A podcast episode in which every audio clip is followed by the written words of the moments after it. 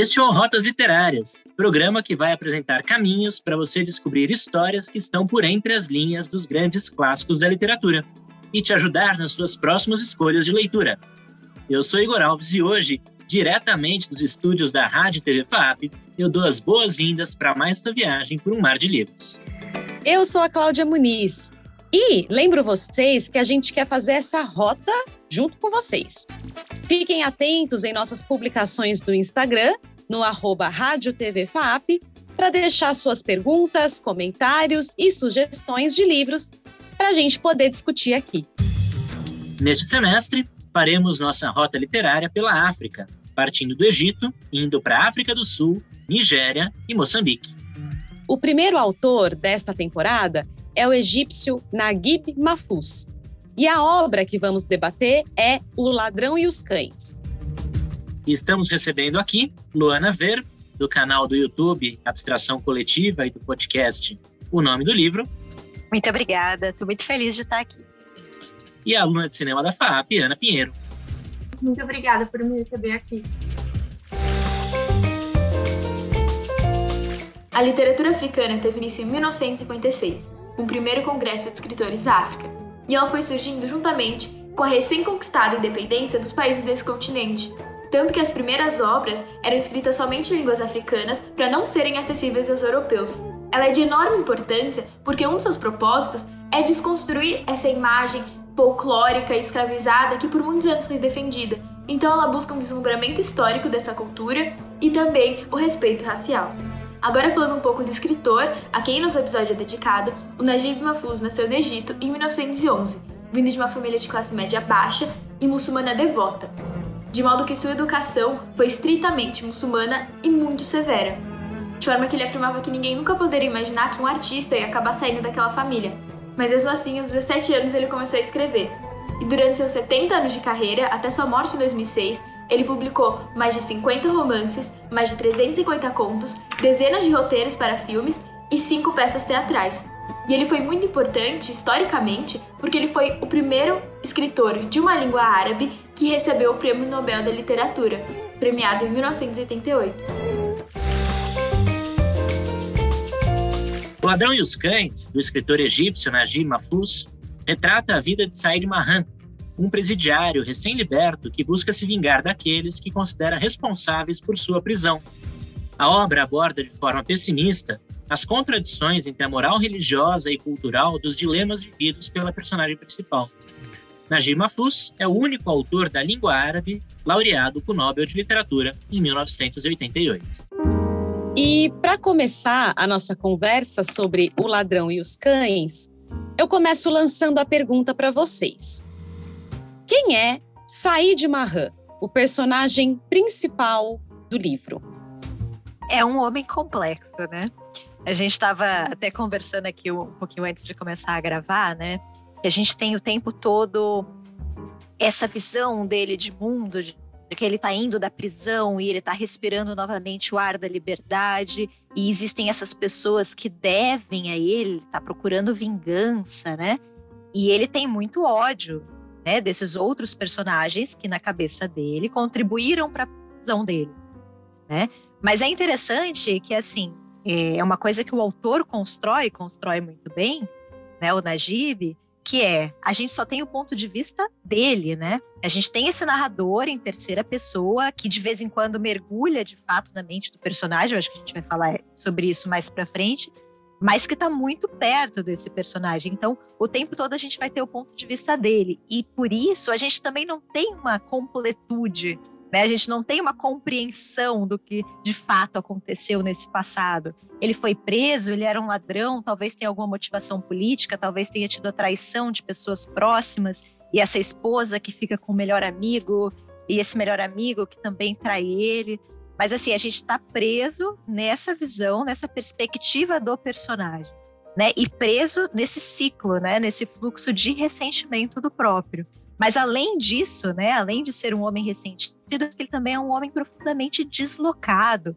É como se ao ser preso ele tivesse perdido um pouco o andamento do mundo, né? Ele não tem mais espaço nesse mundo. Ele não consegue mais se recolocar, encontrar ali qual vai ser o papel dele. A prisão tirou dele também uma perspectiva de futuro.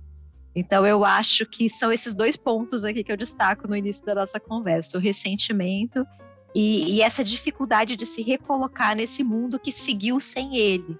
Sim. É, e Ana, ele é um ladrão profissional, né? Essa é a profissão dele. E como isso se relaciona com as atitudes dele, com a postura, com as decisões que ele vai tomando no decorrer da história? Ele é uma pessoa com ideais assim muito fortes. E ele se vê realmente não como um ladrão, assim, como um criminoso, mas ele se vê, na verdade, como um revolucionário. E ele ter se tornado ladrão é, e ele assaltar casa, casas de, principalmente de pessoas ricas, é, faz ele se sentir, na verdade, como uma pessoa assim sensacional, incrível, sempre muito certa, é, especialmente porque ele, ele, eu acho que uma coisa que impacta muito nele é, é são principalmente as traições, assim, porque é como se ele estivesse perdendo tudo que ele tem na vida dele. Tudo realmente assim que ele tem é tirado dele e, e o que ele tem de maior, assim, que ele sabe que ele tem poder sobre, que ele tem muito conhecimento sobre, ao meu ver, assim, é realmente o roubo. É, até porque na prática do, dos roubos, né, tem um quê é, Robin Hoodiano, né, tem um quê de buscar uma justiça. Ele, eu, eu fiz essa leitura, né, ele entende que o que ele está fazendo não é errado porque ele está visando, né, trabalha essa questão da moral. Ele está roubando pessoas que de uma classe social mais favorecida, né, e tudo mais. Mas a gente está tão preso nesse ponto de vista do personagem que quer se colocar como esse Robin Hood, né, já que a gente citou, que quando ele sai da prisão, eu acho que ele é incrível. A sensação que eu tenho é que ele vai se vingar da forma mais sensacional e inteligente, é um gênio do crime ali, sabe? E aí ele faz o quê? Assalta lá o jornalista na mesma noite que foi visitá-lo. Tipo, sério, meu amigo? Sério que esse é o seu grande plano? E aí você vai percebendo que, na verdade, ele não é. Ele é muito mais reativo e impulsivo do que racional e lógico ou tão genial quanto ele quer parecer pra gente, né? Questionando é, uma série de, de frustrações ao longo da história, né? Luana, Ana. Então, é, eu acho que ainda antes dessa, dessa visita que ele faz a esse amigo Rauf, né, em que ele já vai tentar assaltar a casa desse sujeito, né, ainda antes ele passa por uma outra frustração absolutamente dolorosa, né, que é o reencontro com a filha, né, é, Sana, e que, enfim, ele tinha uma expectativa e o que se revela é uma coisa absolutamente diferente. Né, Ana? Conta um pouquinho pra gente. Então, logo que o Said sai da prisão, ele fala que, que o que ele quer mesmo é recuperar a guarda da filha dele e se reencontrar com ela finalmente depois de tantos anos afastado. E quando ele foi preso, ela ainda era muito, muito jovem. É, e quando ele reencontra a filha dele, a filha não consegue reconhecer o próprio pai. E ele tenta abraçar, ele tenta conversar com ela, e mostrar ali o amor dele e ela rejeita porque ela não conhece aquilo. E ela demonstra muito medo. E é uma cena assim até como a Luana falou que ele acabou de sair e parece que ele é super poderoso e todas essas coisas. E depois você vê que na verdade tudo ali que ele tá realmente tentando te convencer não é quem ele é. E que não tinha como a filha dele realmente sendo tão jovem dar as coisas que ele estava buscando ali nela, né? E, mas ainda continua sendo assim uma cena muito impactante, muito forte e que você você realmente consegue assim perceber porque que, que esse personagem ele é tão ressentido com muitas coisas assim. Essa cena é muito forte, né? E até do ponto de vista da filha, a filha se sente muito invadida, ela não quer e ela vai negando insistentemente, eu não quero, não quero abraçá-lo, não quero, não sei, né? Ela não está entendendo. E eu acho que o, o, narrador também passa essa essa imagem para gente, né? É uma cena realmente impactante do ponto de vista da filha também, né? Da Sana. Mas ele não consegue se colocar do ponto de vista da filha, né? Ele só consegue pensar na própria dor e o que, que aquilo representa para ele. Né? Assim, do, do, vamos, por um momento, vamos pensar que não existiu essa traição no passado. A gente não tem certeza do que aconteceu. Tudo que ele pediu foi dado, né?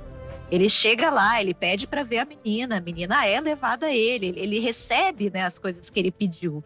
Do ponto de vista dessa cena, você não tem ali uma grande traição. Você tem algo lógico, que é uma menina que nunca conheceu o pai, que é colocada ali naquela situação e que vai chorar, como qualquer criança. E mesmo assim, ele não consegue se colocar do ponto de vista do outro, né?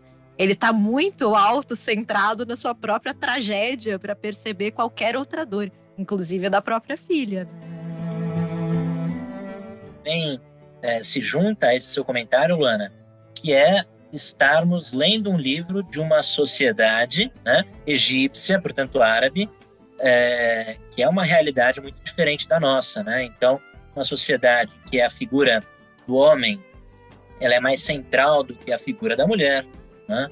Ainda mais na data em que esse livro foi escrito. Então, como que a gente pode pensar essa figura do, do personagem principal, do Said Mahan, como uh, aquele que foi traído, aparentemente traído, né? O que dá a entender, e também rejeitado pela filha. Como que fica a cabeça de um homem é, nessa situação?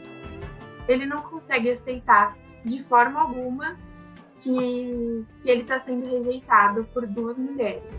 Ele sente assim, eu não sei se é exatamente essa palavra que ele usa, agora eu não me lembro é, muito bem, mas ele chama tanto a filha dele quanto a ex-mulher dele de ingratas.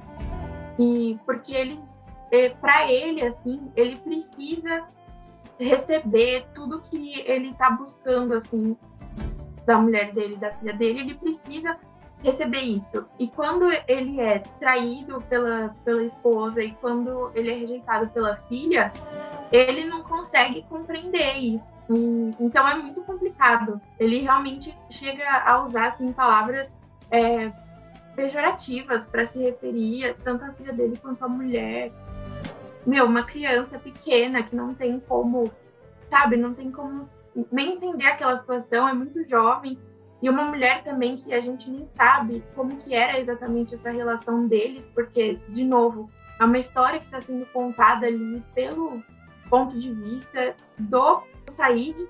Então, assim, a gente não tem como ter uma base realmente assim confiável para falar o que está certo o que está errado ali mas a gente consegue ver muito bem que o Said ele se, ele se machuca muito com, com, com essa rejeição que ele sofre e para ele realmente as mulheres precisam estar ali dando para ele o que ele quer receber delas. Assim. E eu acho que nessa linha também, duas figuras importantes na vida do Said são masculinas também, são dois homens. O Cheque, que é o líder espiritual da família dele, não só dele, mas também do pai, e o próprio pai. Né? Ele relembra do pai como um porto seguro, como um ponto de apoio importante, e ele tem boas lembranças dessa relação com o pai. É, eu queria que vocês comentassem um pouco, então, a relação dele com o cheque e as lembranças do pai. Eu acho que tanto o pai quanto o cheque, eles são figuras de autoridade né? E ainda pensando desse ponto de vista do narrador, né? Do, do, do narrador não, do, do Said, é, era um tempo mais conveniente, né? Quando ele podia se submeter a uma autoridade. Eu acho que parte da problemática do personagem é ele não confiar mais que algum tipo de autoridade possa ser justa. Né? Ele fala isso, não posso mais me submeter a uma autoridade porque a autoridade é injusta. Mas eu acho também que ambos, tanto o pai quanto o cheque, eles são personagens que faziam sentido num mundo antigo. Então, por isso que esse passado do personagem, de certa forma, parece melhor. Era um tempo em que o mundo fazia sentido, em que ele entendia o mundo, né? Em que ele conseguia, consequentemente, se posicionar em relação a esse mundo. Agora, naquele momento, nada mais para ele faz sentido. Né? E eu acho muito bem construída todas as passagens com cheque né? A gente não tem, ele não conversa com o pai, né? Nesse momento, o pai já é falecido, Mas ele tem, ele conversa com o cheque e os dois não conseguem se entender. Parece que eles estão conversando sobre assuntos diferentes. Você tem a impressão que o cheque está falando algo muito profundo e algo que deve conter uma sabedoria milenar ali, mas que simplesmente não faz sentido do ponto de vista da pergunta do próprio Said. Né? E, e, o Said ainda fala, né? Meu pai era capaz de conversar com você, né? Meu pai entendia as suas palavras, eu não sou, eu não sou mais. Né? Então ele, ele perde essa capacidade de comunicação desse mundo que antes fazia sentido e agora não faz mais. E tem uma relação dele também com a religião. Né? A religião que tem uma potência ali, um poder naquela sociedade, mas que também é um conforto né? É uma religião que traz algum significado para a existência. A religião também faz isso por nós, né? Ela dá um sentido para nossa vida e ele não tem mais esse, esse privilégio, né? Essa dádiva de qualquer tipo de conforto ou significado. Então eu, eu vejo muita relação dele com essas duas figuras dessa forma. Eram figuras que faziam sentido num mundo antigo e que no mundo moderno não fazem mais. Eles simplesmente não conseguem mais se comunicar com essas figuras. A gente ouve ah, as palavras do Sheik, né, do Sheik, é, com o ouvido do Said, né? Então, para nós também aquelas palavras, elas de fato parecem é, possuir grande sabedoria, né? Mas é, desconectadas desse diálogo parecem apenas palavras soltas ao vento, né? A gente fica tentando encontrar esse mistério todo é, que o Sheik está falando e simplesmente a gente se perde, né? Talvez como o próprio Said se perca, né? É, nesse diálogo com o Sheik. Ana, e como que é a relação ou como era a relação do Said com o seu pai? Pelo menos para mim pareceu que o Said ele era bem próximo do pai dele. E não sei, assim, eu senti que ele tinha meio que tinha uma visão assim de não sei, mas porque ele meio que tomava o pai dele como exemplo. E eu acho que isso fez também o, o próprio Raul depois se tornar assim tão importante para ele, porque o Raul também era amigo da, da família dele, né?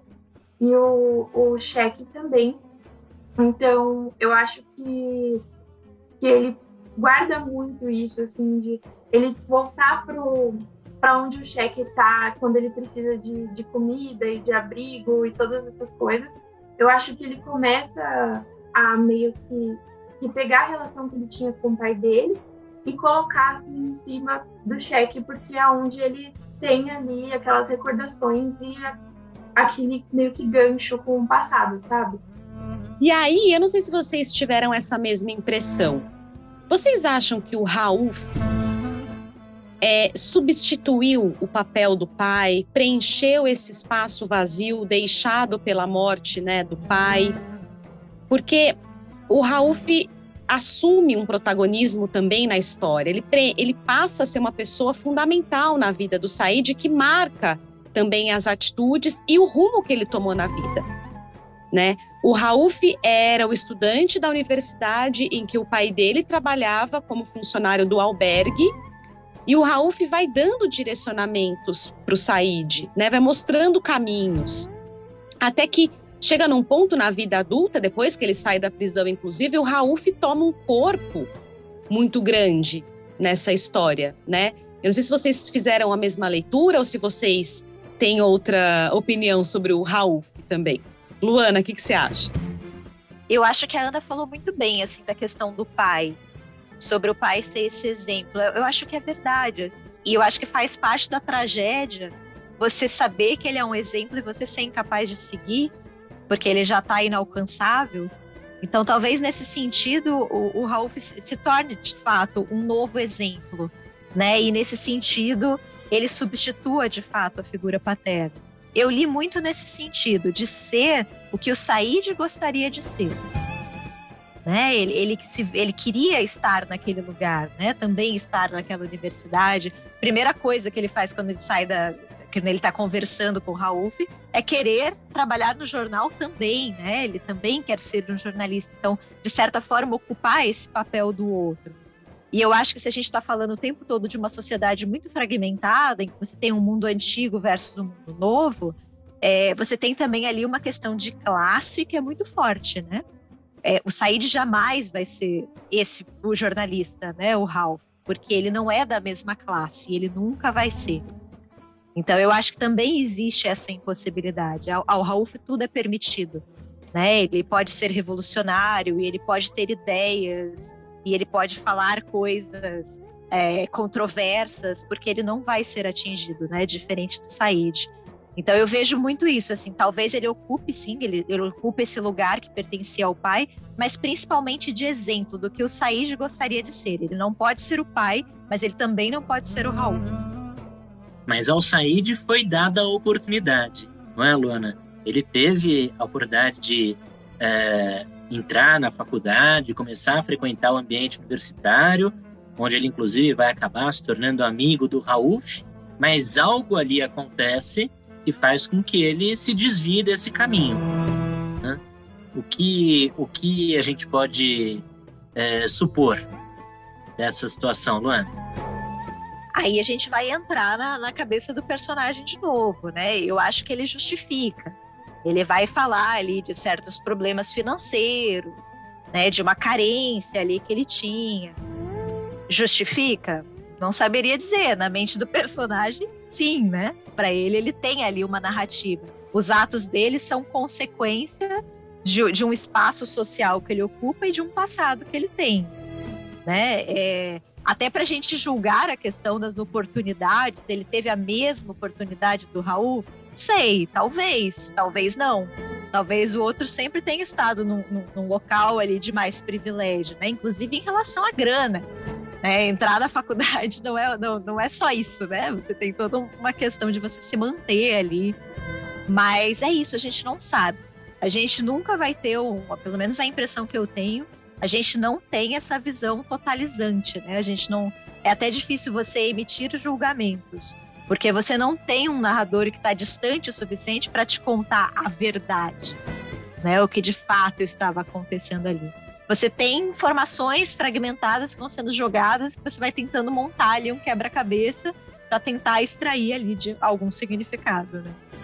É, eu concordo com você. E o autor, o Naguib dá algumas pistas, né? Porque ele lança algumas falas, dando a entender também que houve uma motivação política, de que o Rauf se envolveu com manifestações, né, com busca pela justiça no âmbito social e político. Mas isso também não fica muito claro, né? A gente não sabe exatamente se houve envolvimento com grupos políticos que foram perseguidos ou não, né? Numa sociedade que também é, tem uma estrutura político, política diferente, né? É, mais autoritária e tudo mais, e ligada à religião. Então, esse tipo de manifestação pode ser perseguido, pode ser condenado né, nesse, nesse país. Então, a, mas ele dá pistas. A gente também não entende exatamente o que pode ter acontecido, né? Ana, você concorda comigo? concordo, concordo sim. Eu acho que essa parte realmente é uma das mais intrigantes assim do livro, porque a gente pode puxar muitas, muitas coisas e ainda continuar com dúvidas, assim, continuar tendo possibilidades do que, que realmente aconteceu ali entre eles. Eu acho que uma das coisas realmente mais importantes, assim, e mais fortes para a formação do Said é, como personagem que ele é ali no momento da história é, uma das pessoas, né, na verdade, que foram mais importantes para isso foi o Raul, tanto por causa disso, negócio do pai dele e não sei o quê, mas eu acho que muito pelo que a Luana falou, que ele quer ser como o Raul, mas ele nunca vai conseguir ser como ele por diversas questões. E eu acho que, que eu, principalmente assim, o que pega muito para o Said é ele ser uma pessoa com tantos ideais muitos dos quais ele aprendeu junto com o Raul. E ele vê ali que o Raul agora ele é super bem sucedido, assim, ele pode, como a Luana falou, falar assim o que ele quiser, sabe? E realmente expor a opinião dele, principalmente porque ele trabalha no jornal ali e a gente sabe que sempre tem uma vertente, né, algum viés específico. Então, para mim, assim, o Said ele sente muito que, que todo todo o ideal dele, assim, toda a mentalidade que ele foi construindo ao longo dos anos, ele está sendo meio punido por ela porque ele escolheu aplicar isso, é, esse sentimento revolucionário que ele tem como crime. E o Raul, ele conseguiu uma vida muito bem sucedida enquanto o Said foi mandado para cadeia, sabe?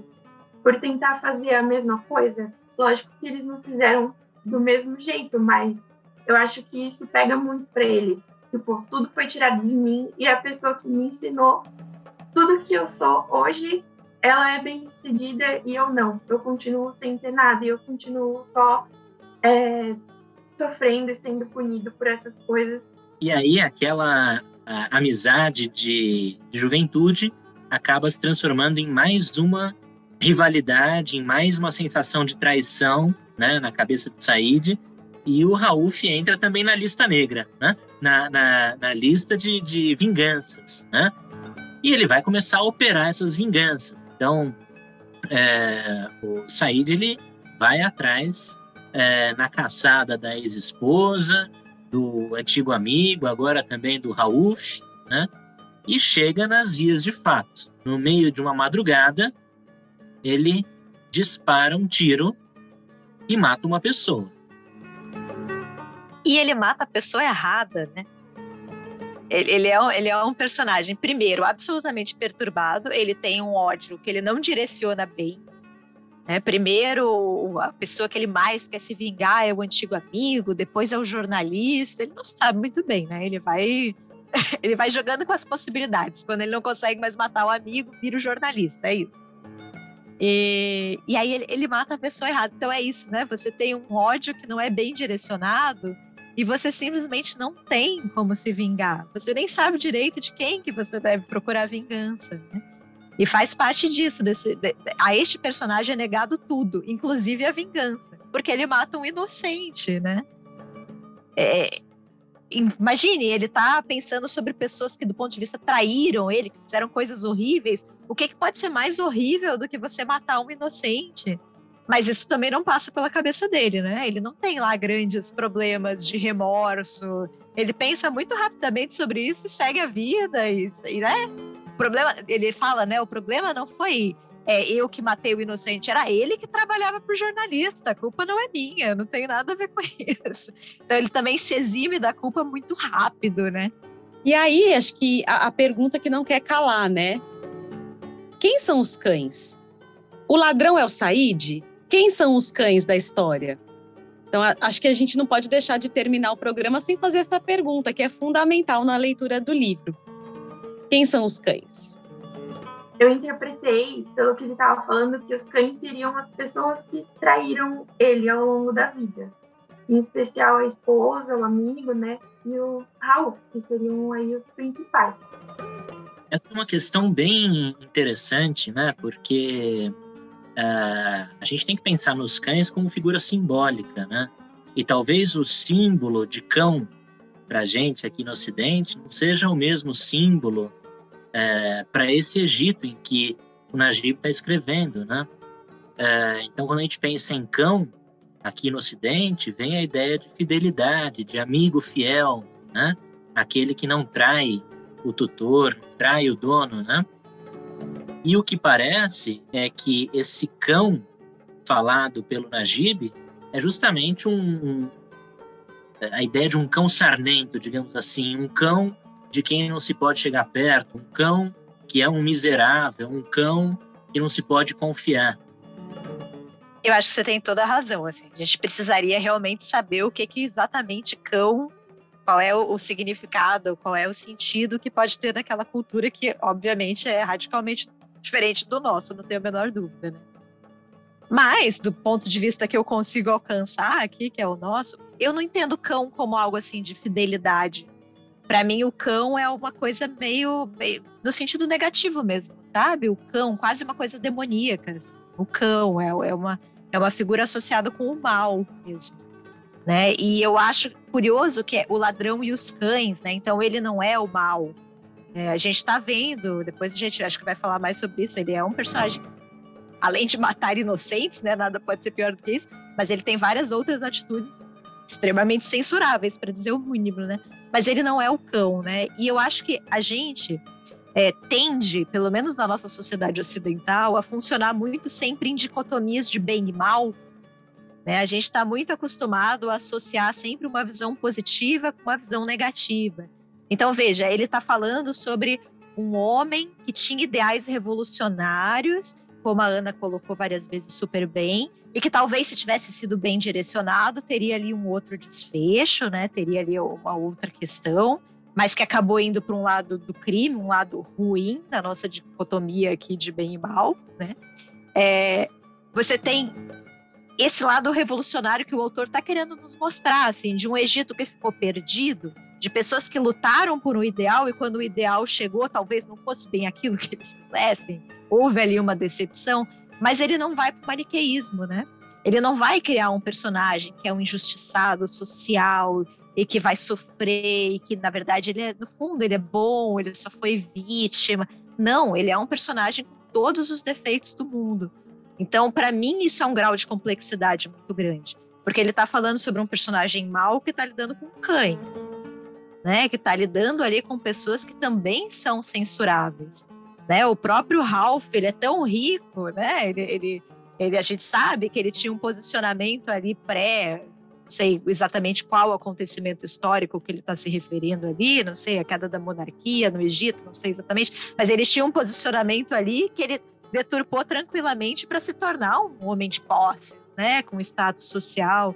Ele conseguiu fazer essa ele, ele, me parece que sempre foi rico, então ele não teve exatamente uma ascensão social, mas ele conseguiu manter o seu status de forma muito tranquila, a quem qualquer ideologia, né? Então ele está falando sobre personagens que também são censuráveis, um homem mau em meio a cães.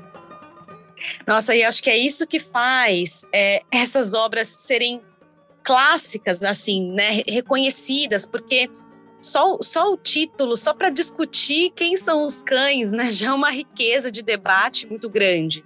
Então, eu, eu também concordo com vocês, né, essa questão simbólica precisa ser investigada no âmbito daquela cultura, daquela sociedade, né? Será que o Naguib quis colocar um duplo sentido ou não? fazendo né, a adoção da, dos cães no, no, título e entendendo os cães também dentro dessa dicotomia, né? Se são fiéis ou se são traiçoeiros, se os cães representam quem deve receber a vingança, né? Quem os traidores. Então, eu concordo com vocês. E para encerrar aqui nossa conversa, que na verdade eu não queria encerrar porque ela está ótima, é, a gente pede para as nossas convidadas uma sugestão de algum produto audiovisual ou de algum livro, de alguma música, enfim, de algo que é, vocês tenham se recordado ou tenham feito relação com essa obra do Naguib Mahfouz. É, eu queria indicar o conto A Causa Secreta, do Machado de Assis, porque ele, ele não tem assim tanta relação com, com o livro que a gente está discutindo aqui, mas nesse conto o Machado ele, ele constrói muito bem a, um personagem, assim, do ponto psicológico. E é muito, é muito cheio de, de nuances, assim, também. E como no livro, a gente também vê ali a construção de uma mente completamente perturbada, assim. Então, é, quando eu estava lendo, eu fui lembrando desse conto. É um conto muito bom. E é por isso que eu estou indicando ele aqui. Tem um livro iraniano que eu gosto muito, que se chama O Livro do Destino. E ele fala muito sobre a revolução do Irã e tudo que aconteceu por lá, mas também muito a questão da relação é, deles, dessa cultura com o Ocidente. E, e assim, é, é, um livro muito mais didático, ele é, um, é, uma ficção do ponto de vista de uma mulher, então é uma, é uma outra história, assim, é completamente diferente do, do livro que a gente conversou hoje.